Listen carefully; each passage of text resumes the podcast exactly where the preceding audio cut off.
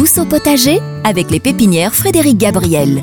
Bonjour à toutes et à tous. Les journées de plus en plus longues nous donnent vraiment envie de tout doucement se remettre au jardinage. Parmi les premières tâches de la saison, un bon petit nettoyage de printemps dans ces massifs, ses parterres, au potager également s'avère toujours nécessaire. Il est temps par exemple d'éliminer les herbes indésirables si on a envie de les enlever parce que certains maintenant préfèrent les laisser.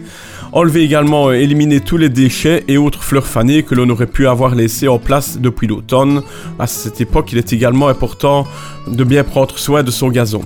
Alors vous pourrez reprendre bientôt la tonte dès que la pelouse se remettra à pousser, à reverdir avec vigueur, mais rien ne sert de se presser.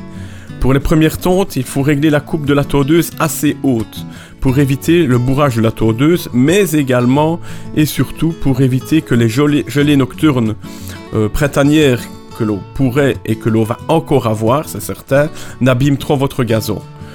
Vous pouvez ensuite abaisser la hauteur de la coupe progressivement pour les prochaines tontes.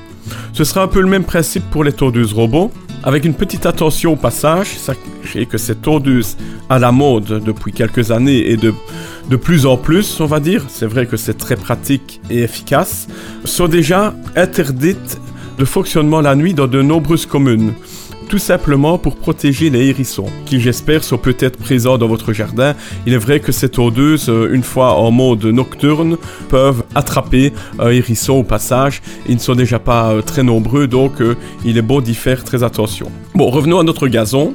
Avant une bonne période de pluie, il peut être intéressant, voire même indispensable d'appliquer un bon engrais. Souvent on me dit, oh ma pelouse, elle pousse déjà assez vite ainsi. Si c'est pour la tondre deux fois plus, non merci. Mais en fait, si on choisit un bon engrais, on le choisit vraiment bien, celui-ci ne fera pas spécialement plus pousser votre pelouse. Au contraire, il va l'épaissir et ainsi en étant plus dense, elle aura une tendance moins haute et elle poussera finalement moins vite. Euh, de plus, en s'épaississant, elle ne laissera plus d'ouverture à l'apparition de mousse ou de mauvaises herbes d'adventice indésirables, cet engrais permettra vraiment également d'avoir une herbe plus verte et plus luisante. Donc il n'y a que des points positifs. Il ne faut pas penser qu'en mettant de l'engrais, le gazon va pousser deux fois plus vite. Là, c'est vraiment si on choisit un engrais de base qui ne sera pas euh, spécialement adapté. Alors l'engrais s'applique une à deux fois par saison, dont une fois vers cette époque, donc euh, dans, dans le courant de la fin de l'hiver ou du début du printemps. Sachez également qu'il existe des engrais gazon Si vous avez un terrain un peu trop acide qui stimule l'apparition de la mousse, ça peut être intéressant d'utiliser ce genre de produit.